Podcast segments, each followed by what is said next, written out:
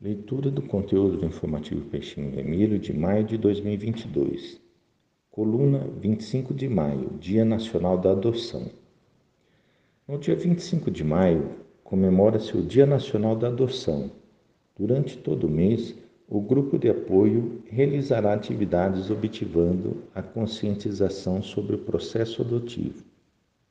No dia 7 de maio, será proposto na oficina temática a construção das memórias afetivas, onde será produzido em grupo o álbum da família. O encontro de pais ocorrerá no dia 21 de maio, com o tema Histórias de Adoção, compartilhando experiências de pai e filhos. Será um momento especial de trocas e aprendizados.